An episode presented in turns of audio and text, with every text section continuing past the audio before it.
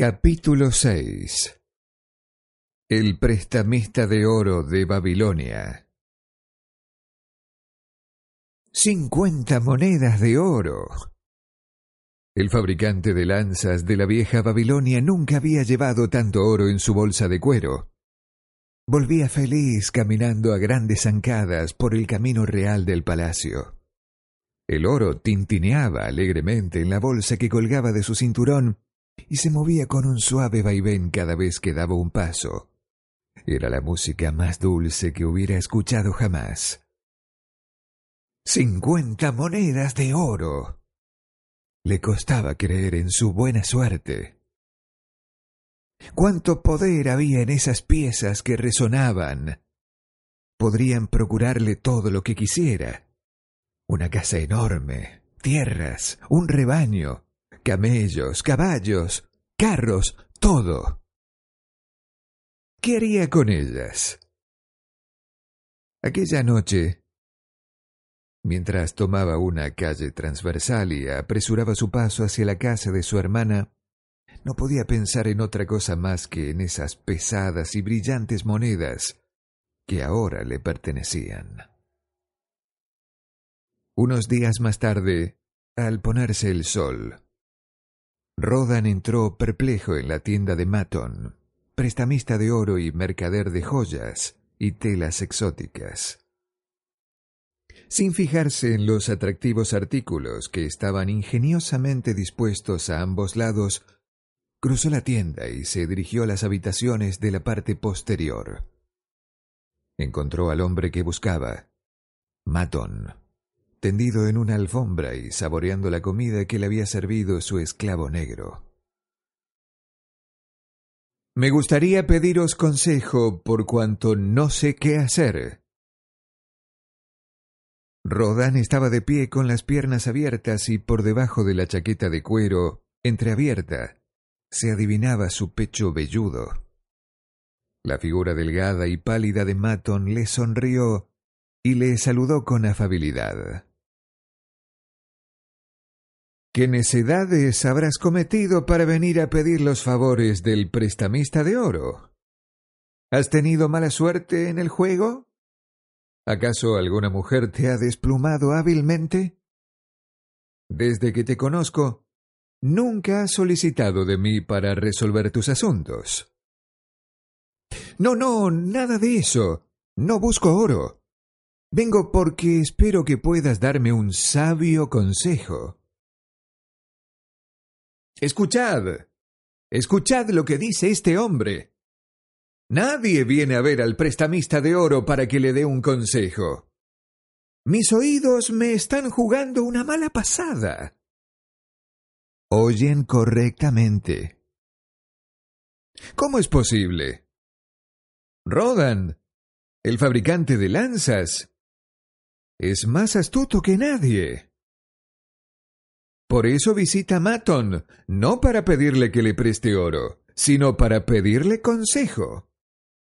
Hay muchos que vienen a pedirme oro para pagar sus caprichos, pero no quieren que los aconseje.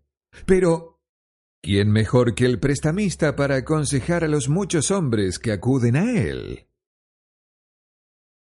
Comerás conmigo, Rodan, continuó diciendo.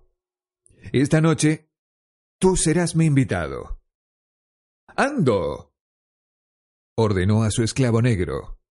Extiende una alfombra para mi amigo Rodan, el fabricante de lanzas, que ha venido para que le aconseje. Será mi invitado de honor. Tráele mucha comida y el mejor vino para que se complazca en beber. Ahora, dime, ¿qué es lo que te acongoja?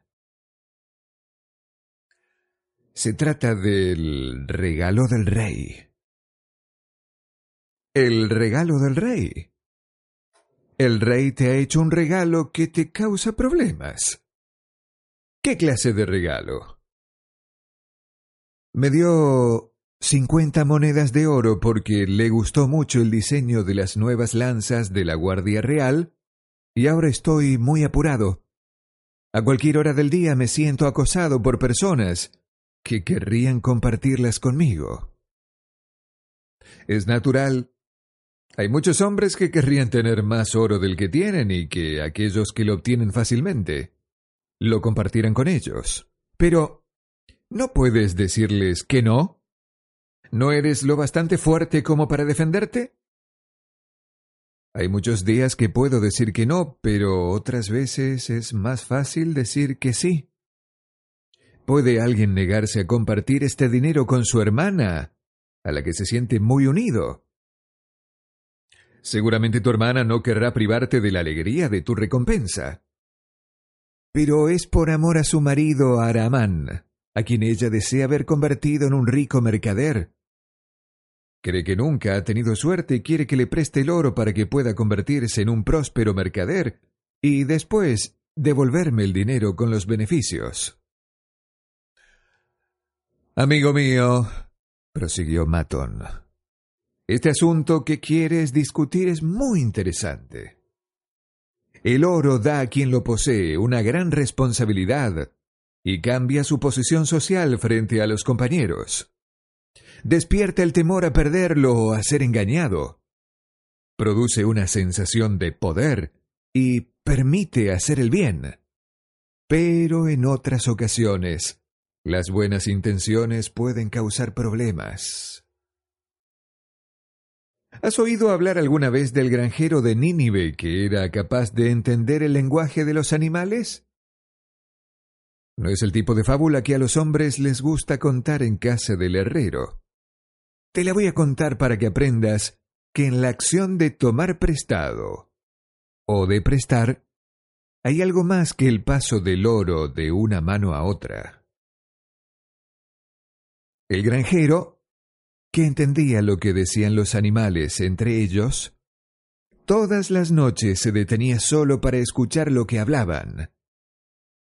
Una noche oyó al buey quejarse al asno de la dureza de su destino.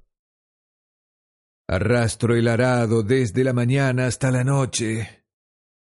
Poco importa que haga calor, que esté cansado o que la yunta me irrite el pescuezo. Igualmente tengo que trabajar. En cambio, tú eres una criatura hecha para el ocio. Decorado con una manta de colores, no tienes otra cosa que hacer que llevar a nuestro amo a donde desee ir. Cuando no va a ninguna parte, descansas y pases durante el día entero. El asno, a pesar de sus peligrosos cascos, era de naturaleza buena y simpatizaba con el buey. Amigo mío, respondió, trabajas mucho y me gustaría aliviar tu suerte. Así que te contaré cómo puedes tener un día de descanso. Por la mañana, cuando venga a buscarte el esclavo para la labranza, tiéndete en el suelo y empieza a mugir sin cesar para que diga que estás enfermo y que no puedes trabajar. El buey siguió el consejo del asno y, a la mañana siguiente, el esclavo se dirigió a la granja y le dijo al granjero que el buey estaba enfermo y que no podía arrastrar el arado. En este caso, dijo el granjero, Unce al asno, pues de alguna manera hay que labrar la tierra. Durante todo el día el asno, que solamente había querido ayudar a su amigo, se vio forzado a hacer el trabajo del buey. Por la noche, cuando lo desengancharon del arado, tenía el corazón afligido, las piernas cansadas y le dolía el cuello porque la yunta se lo había irritado. El granjero se acercó al corral para escuchar. El buey empezó primero. Eres un buen amigo. Gracias a tu sabio consejo, he disfrutado de un día de descanso. En cambio yo, replicó el asno, soy un corazón compasivo que empieza por ayudar a un amigo y termina por hacer su trabajo. A partir de ahora, Tú arrastrarás tu propio arado, porque he oído que el amo decía al esclavo que fuera a buscar al carnicero si todavía seguías enfermo.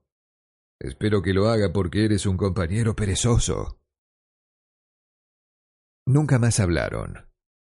Allí terminó su fraternidad. Rodar, ¿puedes explicarme la moraleja de esta fábula? Es una buena fábula, respondió Rodar, pero yo no veo la moraleja. No pensaba que fueras a descubrirla, pero hay una, y es muy simple. Si quieres ayudar a tu amigo, hazlo de forma que luego no recaigan sobre ti sus responsabilidades. No se me había ocurrido. Es una moraleja muy sabia.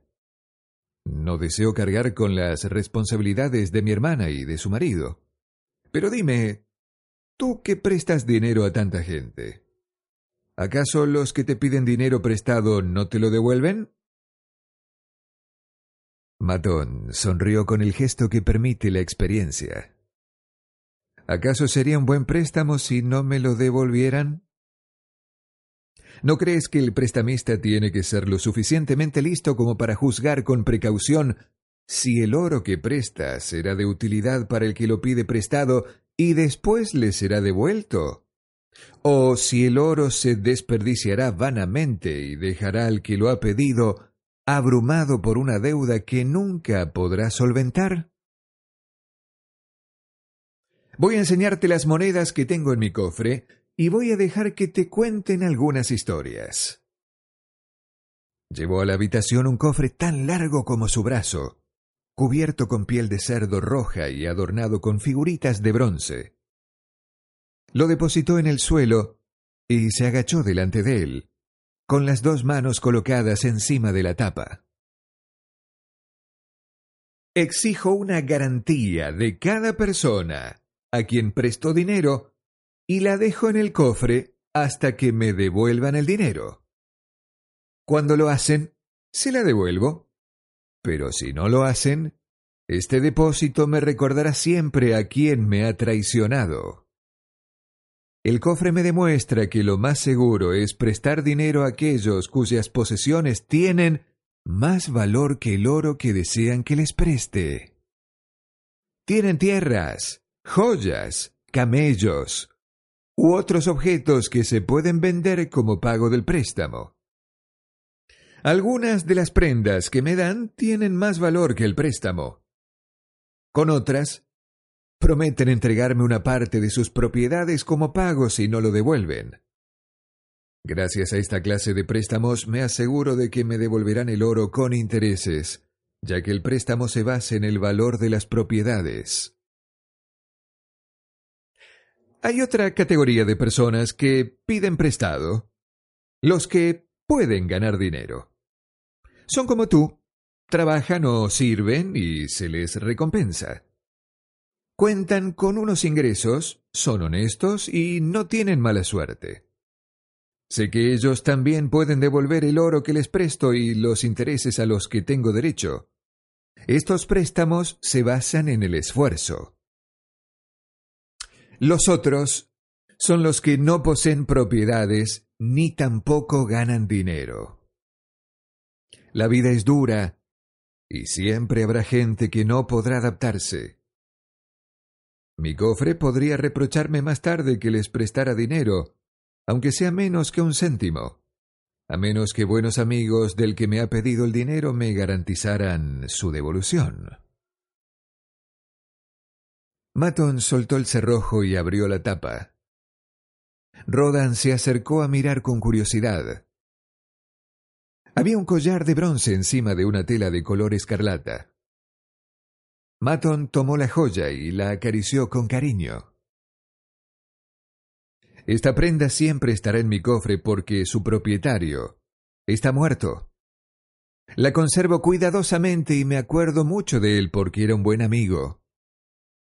Hicimos muy buenos negocios juntos hasta que trajo una mujer del Este que no se parecía en nada a nuestras mujeres y la desposó. Una criatura deslumbrante malgastó todo su oro para colmar todos los deseos de ella.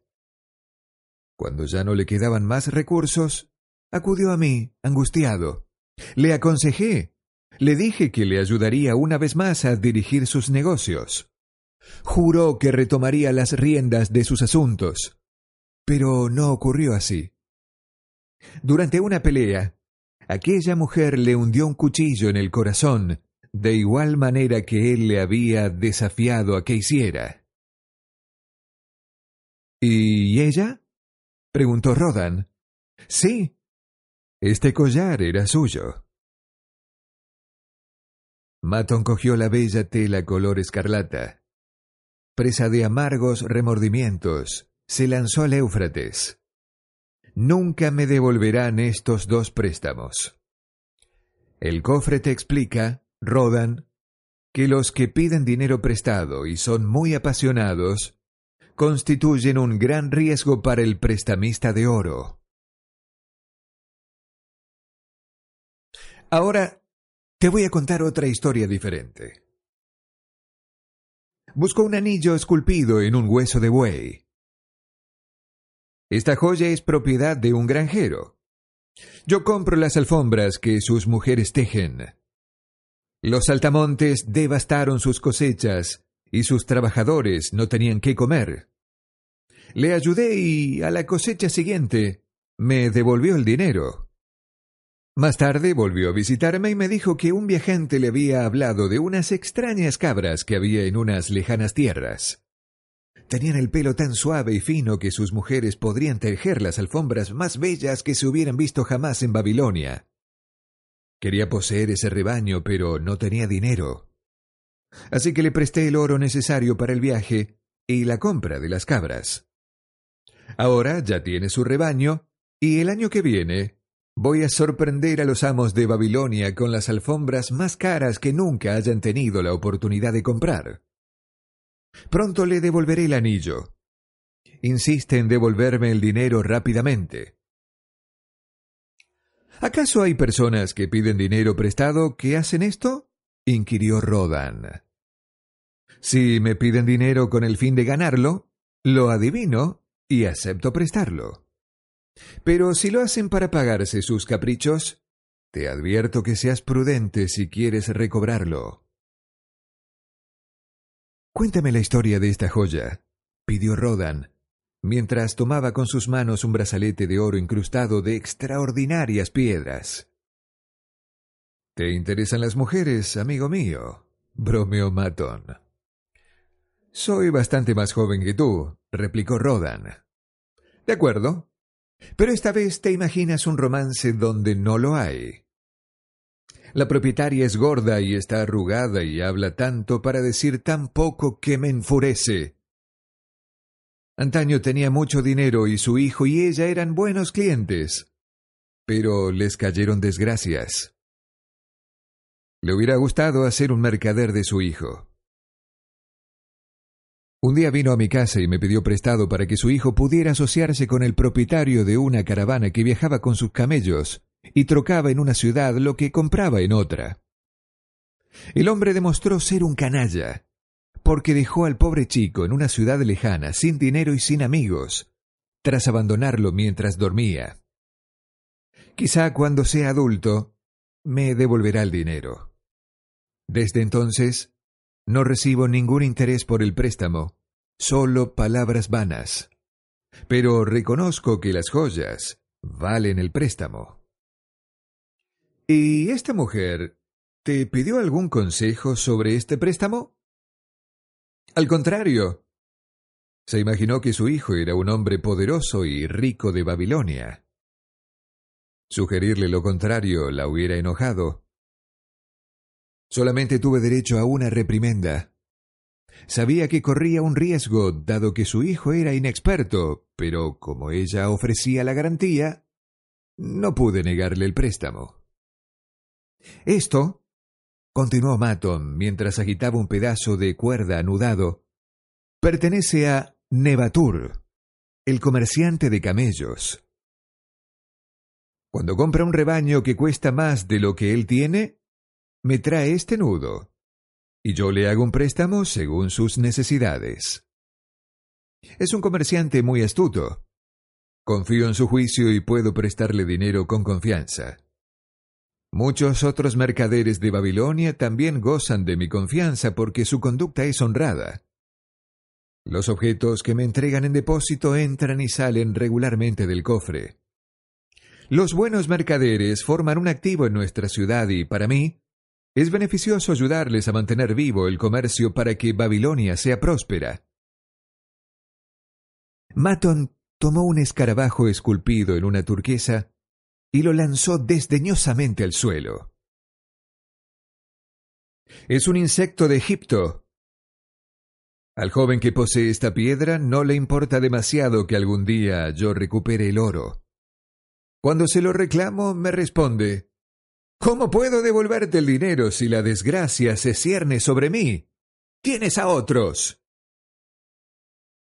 ¿Qué puedo hacer? El objeto pertenece a su padre, un hombre de valor, pero que no es rico y que empeñó sus tierras y su rebaño para ayudar a su hijo en sus emprendimientos.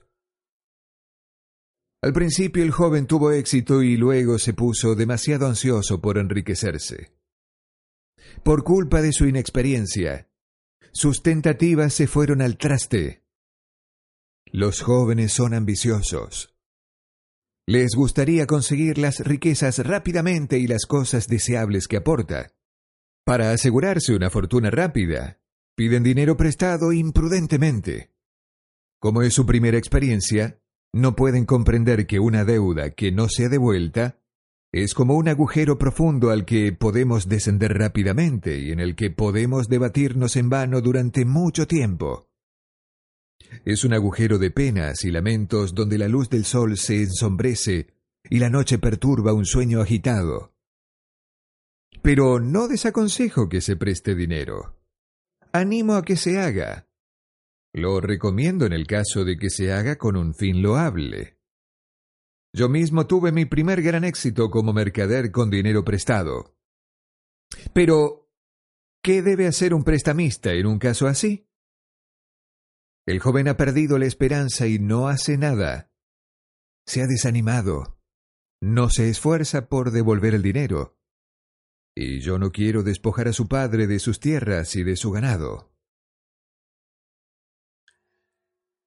Me has contado muchas historias interesantes, pero no has contestado a mi pregunta. ¿Debo o no debo prestar las cincuenta monedas de oro a mi hermana y a su marido? Tienen tanto valor para mí. Tu hermana es una mujer valiente y la tengo en alta estima.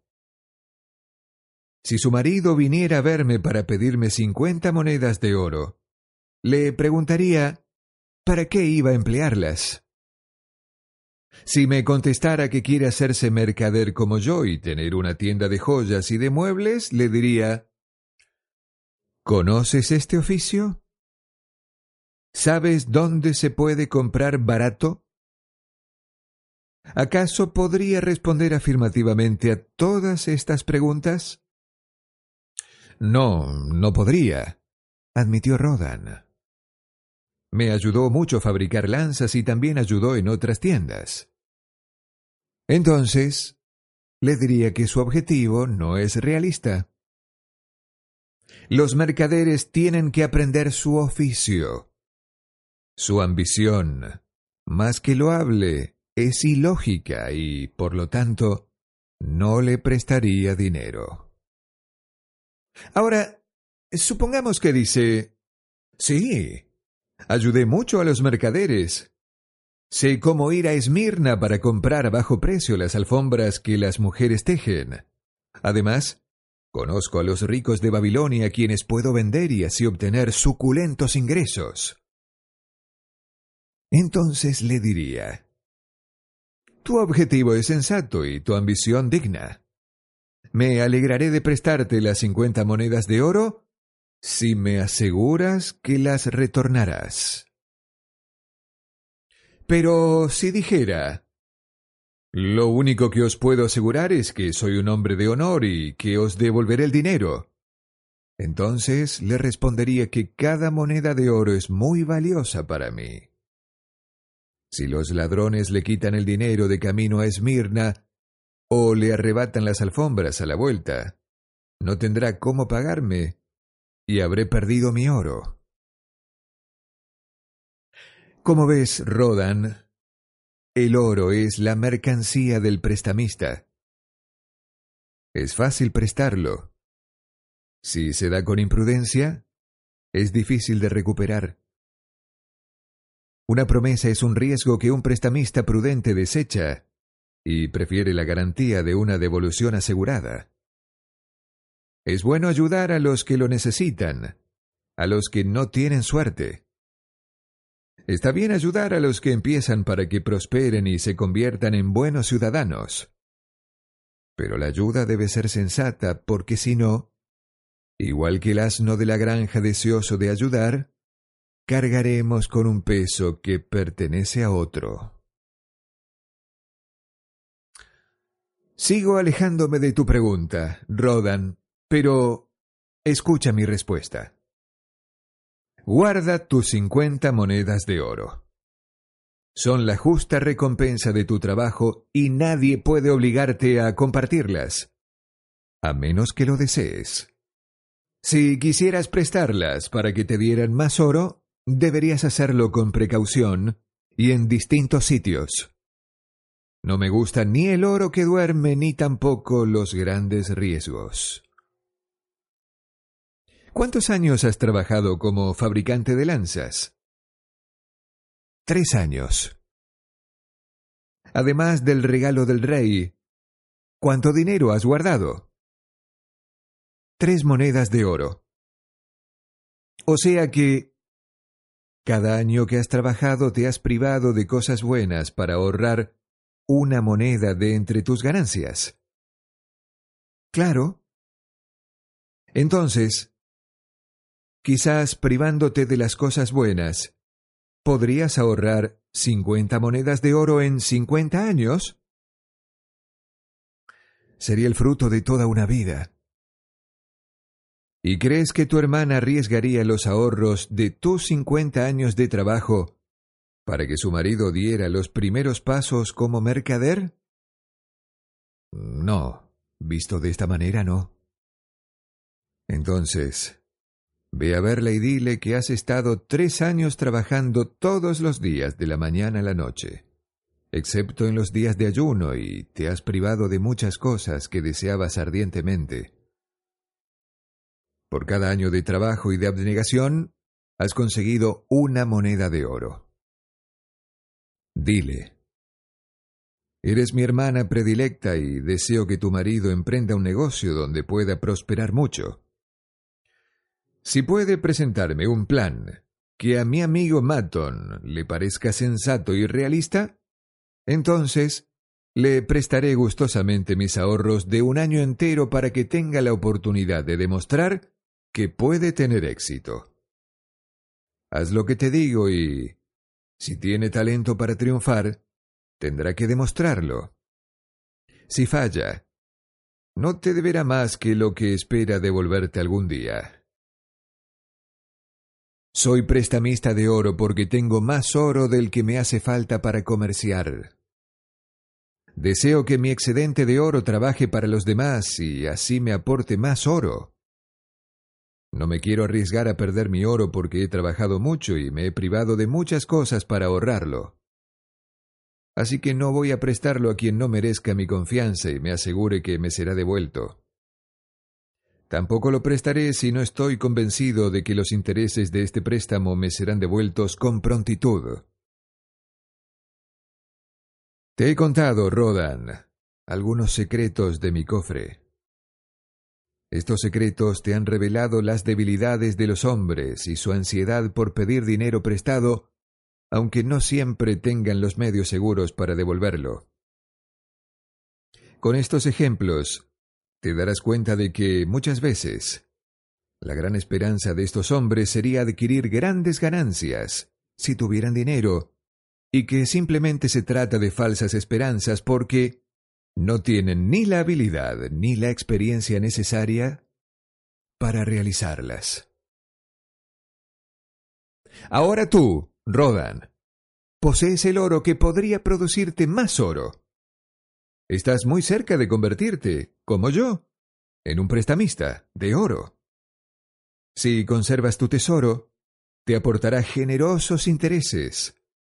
Será una fuente de abundante placer y será provechoso para el resto de tu vida. Pero si lo dejas escapar, será una fuente tan constante de penas y lamentos que nunca lo olvidarás. ¿Qué es lo que más deseas para el oro que contiene tu bolsa de cuero? Guardarlo en un lugar seguro.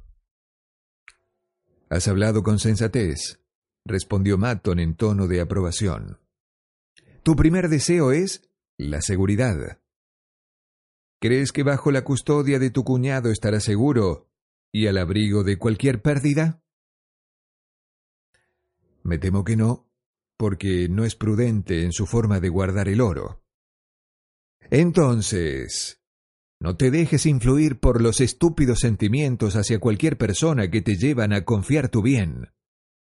Si quieres ayudar a tu familia o a tus amigos, encuentra otros medios que no sean arriesgarte a perder tu tesoro. No olvides que el oro escapa inesperadamente a los que no saben guardarlo, ya sea por extravagancia o dejando que los otros lo pierdan por ti. Después de la seguridad, ¿qué es lo que más deseas para tu tesoro? Que me produzca más oro. Vuelves a hablar con sensatez. Tu oro tiene que darte ganancias y crecer. El dinero que se presta sabiamente puede incluso duplicarse antes de que te hagas viejo. Si te arriesgas a perder tu dinero, también te arriesgas a perder todo lo que te pueda reportar. De modo que no debes dejarte influir por los planes fantásticos de hombres imprudentes que piensan que saben la forma de hacer que tu oro produzca ganancias extraordinarias. Son planes forjados por soñadores inexpertos que no conocen las leyes seguras y fiables del comercio.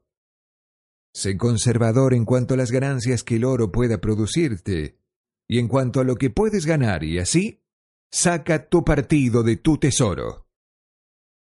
Invertir el oro contra una promesa de ganancias usureras es ir a perderlo. Intenta asociarte con hombres hábiles y emprender negocios cuyo éxito esté asegurado, para que tu tesoro salga ganando y esté en lugar seguro gracias a vuestra astucia y experiencia.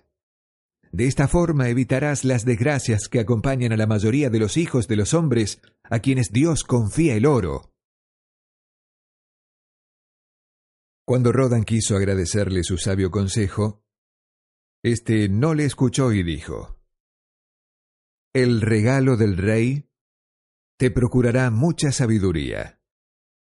Si guardas las cincuenta monedas de oro, tendrás que ser discreto tendrás tentaciones de invertir en muchos proyectos. Te darán muchos consejos. Tendrás muchas oportunidades de obtener grandes beneficios.